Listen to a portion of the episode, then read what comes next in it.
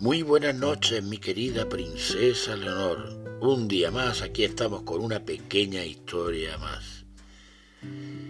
Cuentan, me cuentan que había hace mucho tiempo tres bueyes que eran tan, tan amigos que siempre salían a pastar juntos y así permanecían todo el día. En la misma colina vivía un león hambriento que solo deseaba hincarles el diente. Pero, como siempre eran una piña, resultaba imposible atacarlo sin salir malherido del enfrentamiento. Transcurrieron unos días y por fin el león creyó haber encontrado el plan perfecto para separar a los tres bueyes y lograr su propósito. Se dedicó a contarles uno por uno mentiras e infundios sobre los otros, con el único y perverso fin de enemistarlos.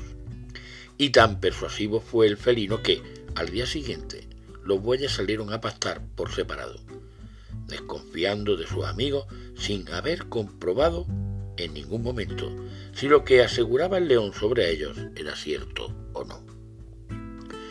Cuando el león llegó al prado donde pastaban y vio que estaba separado por centenares de metros, se atrevió a atacarlos y sin demasiado esfuerzo le dio muerte.